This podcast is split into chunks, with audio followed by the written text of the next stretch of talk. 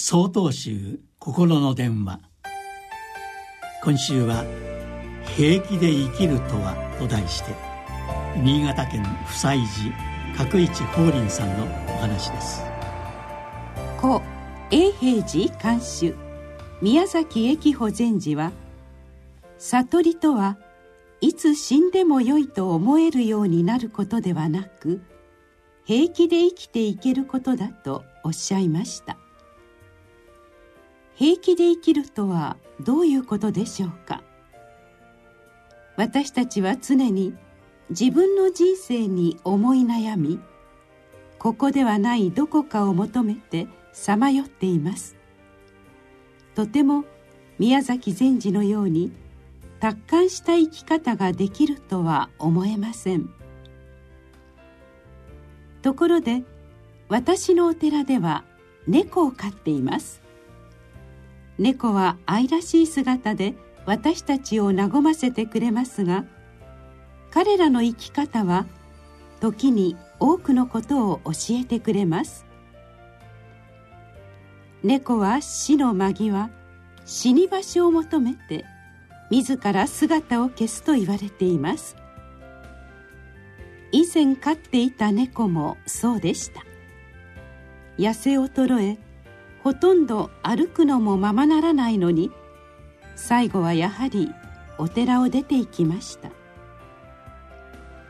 一般的にそんな猫の死にざまに人はけなげさや潔さを感じます。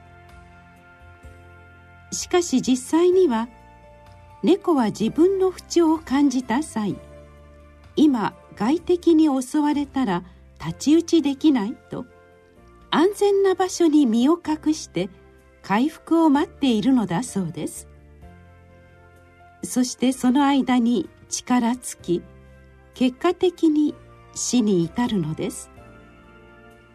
つまり猫は死ぬためではなく生きるために身を隠すのです。彼らは直面した自分の問題にただ対処しているだけであり死ぬまで自分の命を懸命に生きているだけなのです。平気で生きるとは生きているから生きるという命のありようそのものなのではないでしょうか。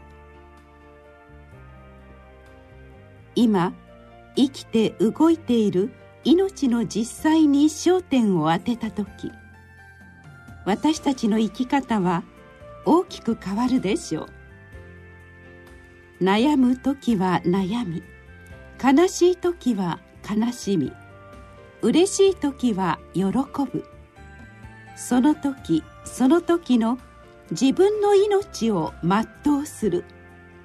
それはないものねだりやよそ見をしないで今この時に腰を据えて一生懸命に生きることの覚悟なのです。6月23日よりお話が変わります。